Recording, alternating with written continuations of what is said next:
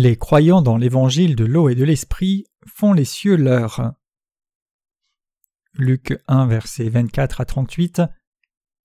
Or, après ces jours, Élisabeth, sa femme, conçut, et elle se cacha cinq mois, disant Le Seigneur m'a fait au jour où il m'a regardé pour ôter mon opprobre parmi les hommes.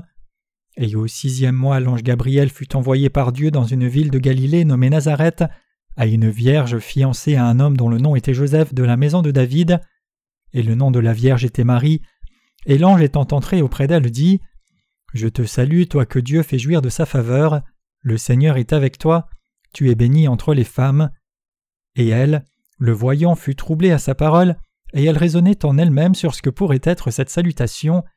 Et l'ange lui dit Ne crains pas, Marie, car tu as trouvé grâce auprès de Dieu. Et voici tu concevras dans ton ventre et tu enfanteras un fils, et tu appelleras son nom Jésus. Il sera grand et sera appelé le Fils du Très-Haut, et le Seigneur lui donnera le trône de David son père, et il régnera sur la maison de Jacob à toujours, et il n'y aura pas de fin à son royaume. Et Marie dit à l'ange Comment ceci arrivera-t-il puisque je ne connais pas d'homme? Et l'ange répondant lui dit L'Esprit Saint viendra sur toi et la puissance du Très-Haut te couvrira de son ombre. C'est pourquoi aussi la sainte chose qui naîtra sera appelée Fils de Dieu. Et voici Élisabeth ta parente, elle aussi a conçu un fils. Dans sa vieillesse, et c'est ici le sixième mois pour celle qui était appelée stérile, car rien ne sera impossible à Dieu. Et Marie dit Voici l'esclave du Seigneur, qu'il me soit fait selon ta parole.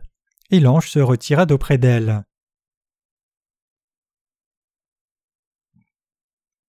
Jean-Baptiste a été préparé par Dieu pour transférer nos péchés sur Jésus. Pour nous sauver des péchés du monde, Dieu a préparé Jean-Baptiste et Jésus. Le mystère de leur naissance est révélé dans le passage des Écritures d'aujourd'hui.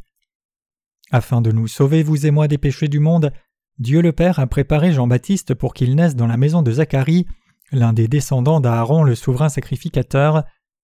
Le passage des Écritures d'aujourd'hui dit que Élisabeth, la femme de Zacharie, s'est cachée pendant cinq mois quand elle a conçu.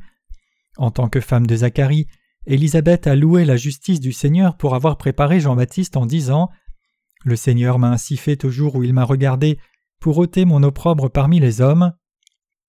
Puisqu'Élisabeth était une femme âgée, elle était plutôt embarrassée d'être enceinte, mais elle était néanmoins très reconnaissante de ce que Dieu lui ait donné un enfant. Donc elle a remercié Dieu d'avoir fait cette œuvre sur elle disant que sa honte parmi les gens était enlevée au jour où le Seigneur la regardait. Quand Dieu a promis à Zacharie, le mari d'Élisabeth, à travers un ange qu'il lui donnerait un fils et accomplirait cette promesse, Zacharie n'a d'abord pas cru, mais finalement il n'a pu que croire. Il aurait remercié Dieu encore plus s'il avait réalisé plus tôt la signification de la naissance et du ministère de Jean-Baptiste. Mais jusqu'à ce que Jean-Baptiste ne naisse effectivement, il ne connaissait pas l'importance de cette naissance. Une fois que le bébé Jean est né, cependant, Zacharie a été rempli du Saint-Esprit et a prophétisé que cet enfant donné par Dieu était né dans ce monde avec l'esprit d'Élie, et qu'en tant que serviteur de Dieu, il ramènerait les gens d'Israël vers Dieu. Dans l'Ancien Testament, Samson était un Nazaréen particulièrement mis à part par Dieu.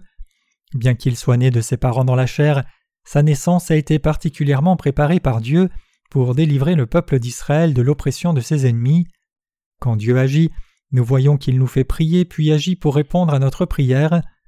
Les parents de Samson avaient aussi prié Dieu en lui demandant un fils et répondant à leur prière, Dieu a permis qu'il donne naissance à Samson. Mais avant que Samson ne naisse, Dieu a aussi donné à ses parents différentes interdictions. D'abord, ni les cheveux ni les sourcils de Samson ne devaient être rasés. Deuxièmement, il ne devait boire ni vin ni liqueur et ainsi Samson était un Nazaréen particulièrement mis à part par Dieu. Jean-Baptiste était aussi un tel homme aux yeux de Dieu. Il est écrit en Luc 1, versets 15 à 17 Car il sera grand devant le Seigneur, il ne boira ni vin ni cervoise, et il sera rempli de l'Esprit Saint déjà dès le ventre de sa mère, et il fera retourner plusieurs des fils d'Israël au Seigneur leur Dieu, et il ira devant lui dans l'esprit et la puissance d'Élie, pour faire retourner les cœurs des pères vers les enfants, et les désobéissants à la pensée des justes, pour préparer au Seigneur un peuple bien disposé. Jean-Baptiste devait ramener les cœurs des pères vers les enfants et le cœur des enfants vers les pères.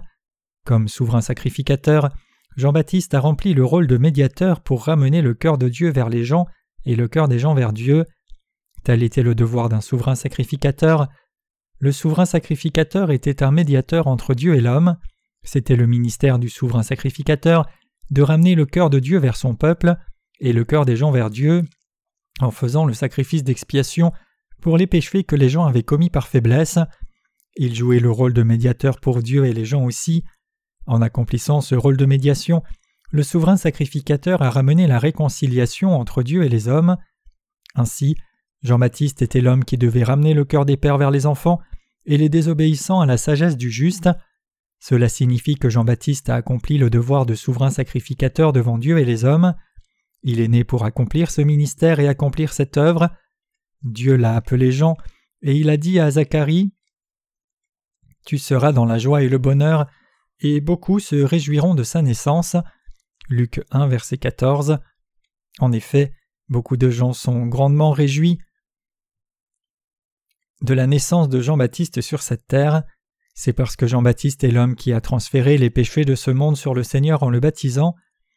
C'est pour cela que Dieu a dit que les gens se réjouiraient de sa naissance.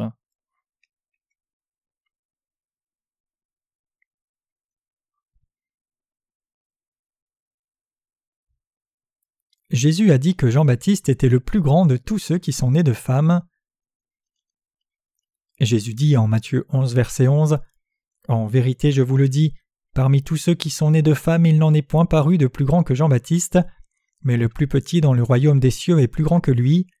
Cependant, beaucoup de chrétiens ne considèrent toujours pas Jean-Baptiste comme un grand homme devant Dieu, même si Jésus lui-même a dit dans la Bible que Jean-Baptiste était le plus grand de ceux qui sont nés de femmes. Les chrétiens d'aujourd'hui ne réalisent pas quel grand homme est Jean-Baptiste parce qu'ils ne comprennent pas correctement la parole de Dieu. Notre reconnaissance de Jean-Baptiste doit être basée sur la façon dont Jésus a décrit Jean aux yeux de Dieu. Désignant Jean-Baptiste, Jésus a effectivement dit Il est l'Élie qui doit venir. Le rôle de Jean-Baptiste était si important que Jésus dit Si vous voulez le recevoir, il est Élie qui doit venir, que celui qui a des oreilles pour entendre entende. Ceci est démontré clairement dans Matthieu 11, versets 11 à 14. En vérité, je vous dis, parmi ceux qui sont nés de femmes, il n'en a été suscité aucun de plus grand que Jean le baptiseur, mais le moindre dans le royaume des cieux est plus grand que lui. Mais depuis les jours de Jean le baptiseur jusqu'à maintenant, le royaume des cieux est pris par violence et les violents le ravissent. Car tous les prophètes et la loi ont prophétisé jusqu'à Jean, et si vous voulez recevoir ce que je vous dis, celui-ci est Élie qui doit venir. Êtes-vous d'accord avec ce que Jésus a dit? Ou avez-vous encore des doutes? En tant que chrétien professant croire en Jésus-Christ comme votre Sauveur, que pensez-vous être plus important? Ce que Jésus a réellement dit dans la Bible ou ce que les prédicateurs de votre propre dénomination disent? Qui choisir? Je suis certain que vous choisiriez Jésus-Christ. Si c'est vrai, alors votre foi doit être celle qui apprécie et croit en ce que Jésus a dit au sujet de Jean-Baptiste. Dans ce passage de Matthieu 11, versets 11 à 14, Jésus a expliqué des choses sur Jean-Baptiste. D'abord, il a dit que parmi ceux qui sont nés de femmes, il n'en est pas paru de plus grand que Jean-Baptiste. Mes chers croyants, c'est sur la base de cette parole de Dieu que j'ai appelé Jean-Baptiste le représentant de l'humanité dans beaucoup de mes livres. Jean-Baptiste est le plus grand de ceux qui sont nés de femmes. Je suis certain que vous savez que nous sommes tous nés de femmes. Seuls Adam et Ève, les premiers êtres humains, ont été faits par Dieu personnellement et ont existé sans passer par le corps d'une femme. Tous les autres sont nés sur terre à travers le corps d'une femme. Donc nous devons accorder de l'attention au passage où Jésus dit Parmi ceux qui sont nés de femmes, il n'en est point paru de plus grand que Jean-Baptiste. Matthieu 11, verset 11. Moïse, le prophète Élie et le roi David étaient tous nés de femmes, n'est-ce pas vrai? Leurs mères aussi sont nées dans ce monde à travers le corps d'une femme. Les gens disent souvent que le plus grand prophète de l'Ancien Testament est Moïse, mais Moïse aussi est né d'une femme. Donc à cette lumière, Jean-Baptiste est plus grand que Moïse. Vous devez accorder une attention particulière à ce que Jésus a dit personnellement ici. Parmi ceux qui sont nés de femmes, il n'en est point paru de plus grand que Jean-Baptiste. Ce dont Jésus témoigne au sujet de Jean-Baptiste est la vérité. Ce passage a été annoncé pour accomplir la parole de l'Ancien Testament. Quand Jésus a dit Il est écrit Voici j'envoie mon messager devant toi, qu'il prépare le chemin devant toi. Matthieu 11, verset 10. Il citait la prophétie de l'Ancien Testament en Malachie 3 verset 11. Malachie 3 verset 11 déclare Voici j'envoie mon messager, et il préparera le chemin devant moi, et le Seigneur que vous cherchez viendra soudainement dans son temple, le messager de l'alliance, celui que vous désirez. Ici Dieu dit Voici j'envoie mon messager, et cette parole de promesse désignait Jean-Baptiste dont Jésus parlait. Dieu le Père a promis d'envoyer Jean-Baptiste sur la terre avant Jésus-Christ, et il a accompli cette promesse en envoyant effectivement Jean-Baptiste. En d'autres termes, en envoyant Jean-Baptiste avant Jésus-Christ pour notre salut, Dieu le Père a préparé la voie du salut. Jésus citait ce passage de l'Ancien Testament quand il a dit en Matthieu 11 verset 10 Il est écrit Voici j'envoie mon messager devant toi qui préparera le chemin devant toi. Vous ne devriez pas passer sur le fait que Jésus ne parlait de nul autre que Jean-Baptiste. Tout le passage de Matthieu 11 versets 11 à 14 est la vérité que Jésus donne au sujet de Jean-Baptiste. Ce n'est pas mon propre dire, ni ce que quelques théologiens disent, c'est ce que Jésus lui-même a dit au sujet de Jean-Baptiste et son ministère.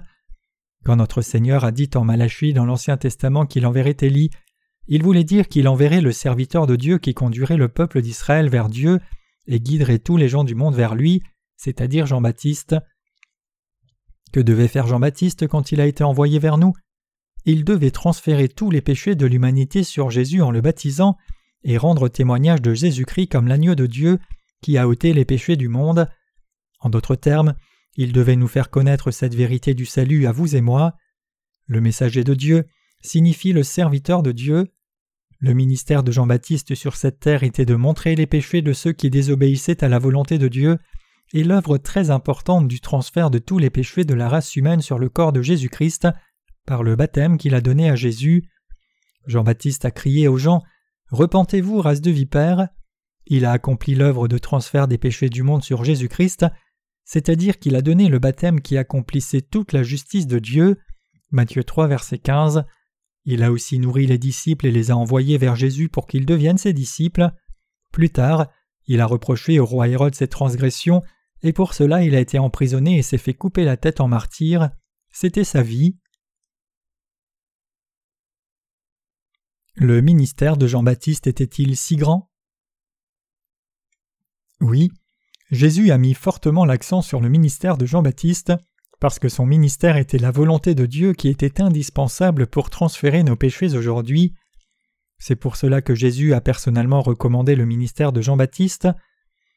Pour nous sauver des péchés, Dieu le Père a posé le décor qui était absolument nécessaire à l'avance, et il a fait cette préparation en envoyant Jean-Baptiste sur cette terre comme fils de Zacharie. Donc quand nous regardons les quatre évangiles dans la Bible, ils parlent tous du ministère de Jean-Baptiste avant de parler du ministère de Jésus-Christ. En d'autres termes, le ministère de Jean-Baptiste est rapporté premièrement avant le ministère de Jésus. Le ministère de Jésus apparaît plus tard. Donc quand nous croyons en Jésus-Christ comme notre Sauveur, nous devons le faire en réalisant que Jean-Baptiste était le plus grand des hommes, le représentant de l'humanité, et celui qui a transféré tous nos péchés sur Jésus par le baptême qu'il a donné à Jésus. En d'autres termes, Jean-Baptiste est le représentant de l'humanité qui a transféré les péchés sur Jésus une fois pour toutes en le baptisant, c'est pour cela que Jésus a dit que les cieux étaient forcés jusqu'alors, parce que son ministère de salut ne pouvait pas s'accomplir, sinon par le baptême qu'il a reçu de Jean-Baptiste.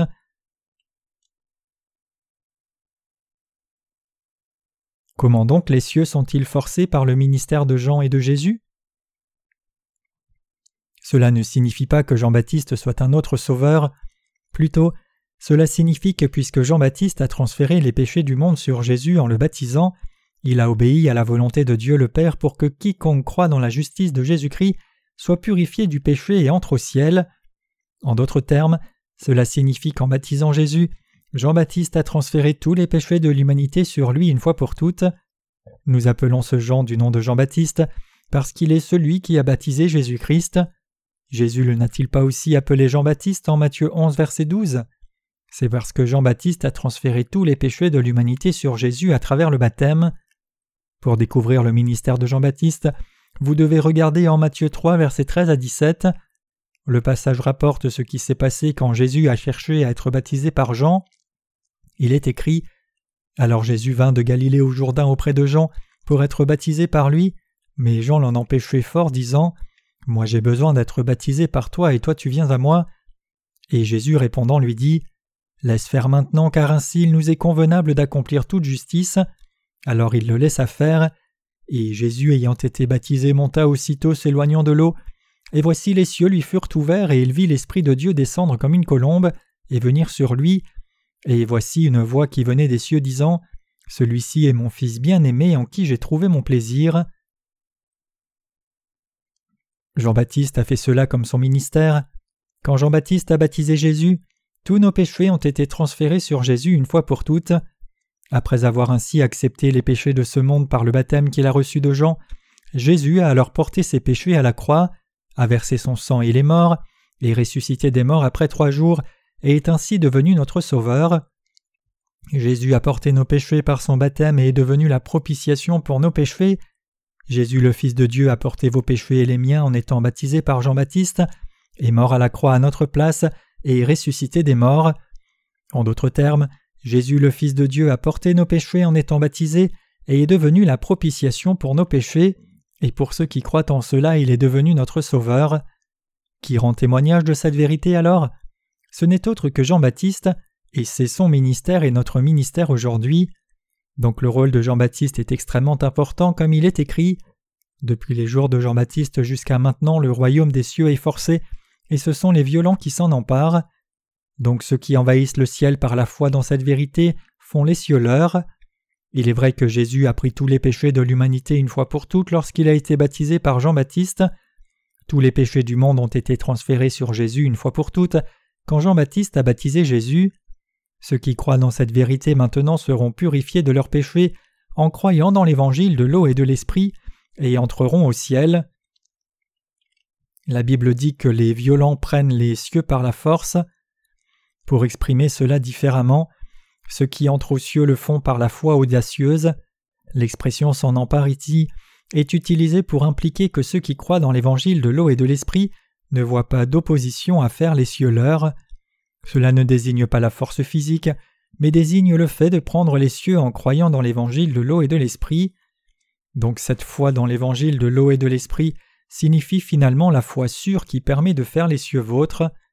Mes chers croyants, nous n'avons ni aucune justice ni aucune bonne œuvre, nous n'avons rien que des insuffisances, et nous ne pouvons que commettre le péché tous les jours jusqu'à notre mort. Mais en dépit de cela, Jésus le Fils de Dieu est venu sur la terre, a pris nos péchés une fois pour toutes en étant baptisé par Jean-Baptiste, a été crucifié pour nos péchés et a versé son sang précieux à notre place, et ressuscité des morts. Donc ceux qui réalisent maintenant et croient en cette vérité n'ont pas de péché, plutôt ils sont devenus le peuple de Dieu pour toujours, et en même temps ils ont aussi la vie éternelle. Le Seigneur nous a sauvés une fois pour toutes en étant baptisés par Jean-Baptiste, versant son sang et mourant à la croix à notre place, et ressuscitant des morts. Ainsi ceux qui croient que Jésus est devenu leur sauveur en portant leurs péchés par le baptême qu'il a reçu de Jean-Baptiste, mourant à la croix et ressuscitant des morts, et ceux qui saisissent réellement cette vérité par la foi sont sauvés du péché pour entrer dans le royaume des cieux. C'est pour cela que Jésus a dit Depuis les jours de Jean-Baptiste jusqu'à maintenant, le royaume des cieux est forcé et ce sont les violents qui s'en emparent.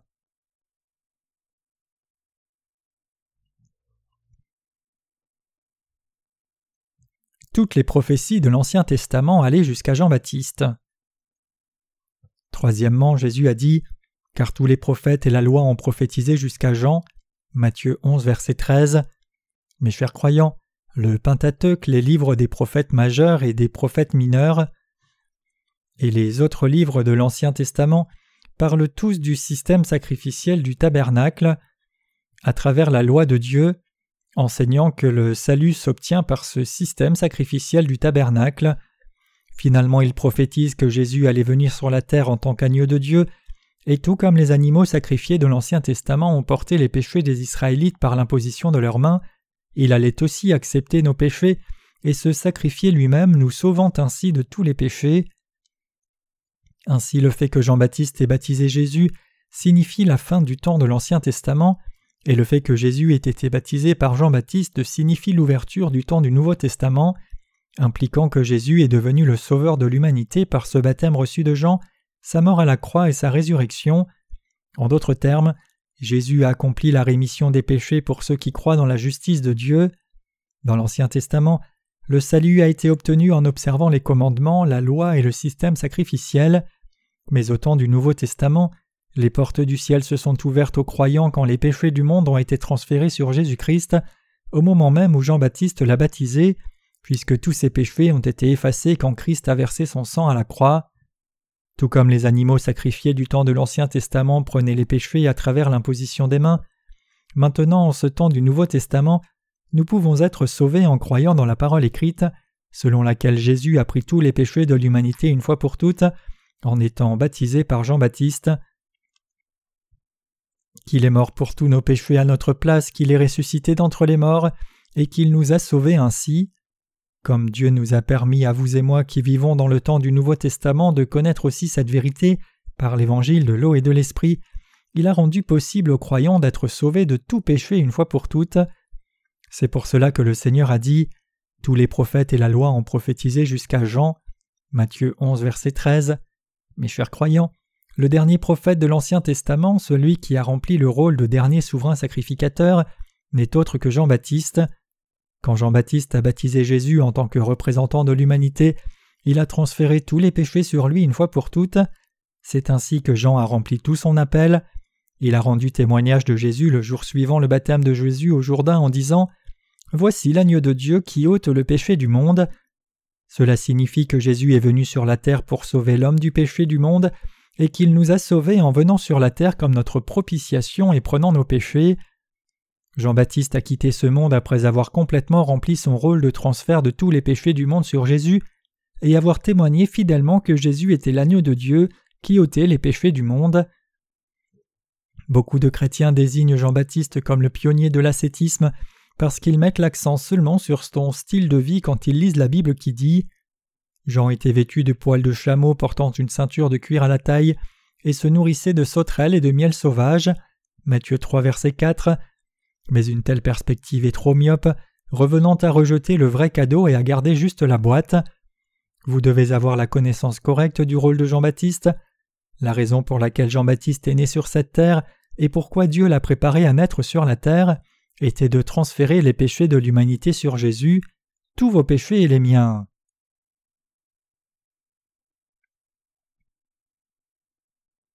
Élie qui devait venir, prophétisé dans l'Ancien Testament, était Jean-Baptiste. Quatrièmement, il est écrit Si vous voulez le recevoir, il est Élie qui devait venir. Matthieu 11, verset 14. En d'autres termes, Élie qui devait venir n'est autre que Jean-Baptiste. Qui est cet Élie qui devait venir dont Jésus parle? C'est Jean-Baptiste dans le Nouveau Testament. Nous devrions toujours apprendre la parole de Dieu et la connaître. N'est-ce pas parce que les gens ne connaissent pas la Bible qu'ils ne savent pas qui est réellement Élie?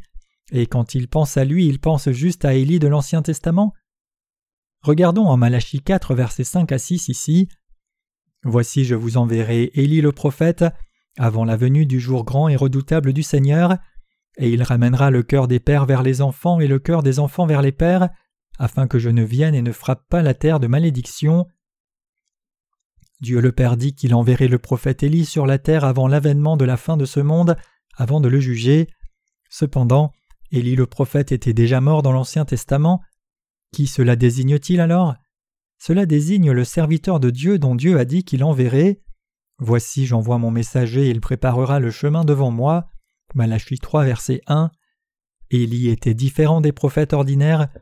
La plupart des prophètes ont disparu après avoir fait quelques proclamations, mais l'Ancien Testament rapporte qu'aux yeux de Dieu, Élie était un brave serviteur du Seigneur qui a défié 850 prophètes de Baal et d'Astarté tout seul et les a vaincus d'une seule main. Le peuple d'Israël à l'époque adorait des idoles, mais en leur montrant que Yahweh était le seul vrai Dieu, Élie a conduit ces gens insensés à revenir vers Dieu. Autrement dit, Élie était un serviteur de Dieu puissant. En Malachie chapitre 3, Dieu a promis qu'il enverrait Élie, un serviteur de Dieu puissant, de nouveau sur la terre, et Dieu a accompli cette promesse en envoyant Jean-Baptiste. Jean-Baptiste a fait l'œuvre de transfert de tous les péchés de l'humanité sur Jésus-Christ en le baptisant au Jourdain. Jean a alors rendu témoignage au ministère de Jésus-Christ attestant Voici l'agneau de Dieu qui ôte le péché du monde. Autrement dit, Jean témoignait Regardez, il est l'agneau de Dieu qui a porté les péchés du monde en étant baptisé par moi, et il va maintenant à la croix pour verser son sang. Jésus-Christ est la propitiation de Dieu le Père pour nos péchés, il est l'offrande de sacrifice préparée pour nous sauver, vous et moi, de tous les péchés du monde. Donc à cause de ce témoignage de Jean-Baptiste, il a été possible non seulement au peuple d'Israël, mais aussi à vous et moi de croire en Jésus-Christ et de le servir comme le Sauveur. Grâce à Jean-Baptiste qui a baptisé Jésus et transféré nos péchés sur lui, et à travers son témoignage rendant témoignage à Jésus qui s'est offert lui-même comme notre propre offrande de sacrifice, nous avons pu réaliser et croire que Jésus-Christ est effectivement notre Sauveur. Mes chers croyants, sans le ministère de Jean-Baptiste, comment aurions-nous autrement, vous et moi, pu croire en Jésus-Christ comme notre Sauveur? Aurions-nous pu être sauvés parfaitement jusqu'en croyant en Jésus-Christ crucifié? Non, peu importe combien nous avons cru, nous étions toujours tourmentés parce que nous péchions tous les jours. Cependant, parce que Jean-Baptiste a transféré tous les péchés de l'humanité sur Jésus-Christ une fois pour toutes en le baptisant, en réalisant cette vérité, nous avons pu croire en Jésus-Christ comme notre Sauveur sans difficulté. N'est-ce pas vrai? Bien sûr que si. Quand Jésus est venu sur cette terre, il n'a pas pris les péchés du monde tout seul lui-même. Il avait besoin d'un serviteur de Dieu qui allait transférer tous les péchés de l'humanité sur sa tête. Ce serviteur n'était autre que Jean-Baptiste.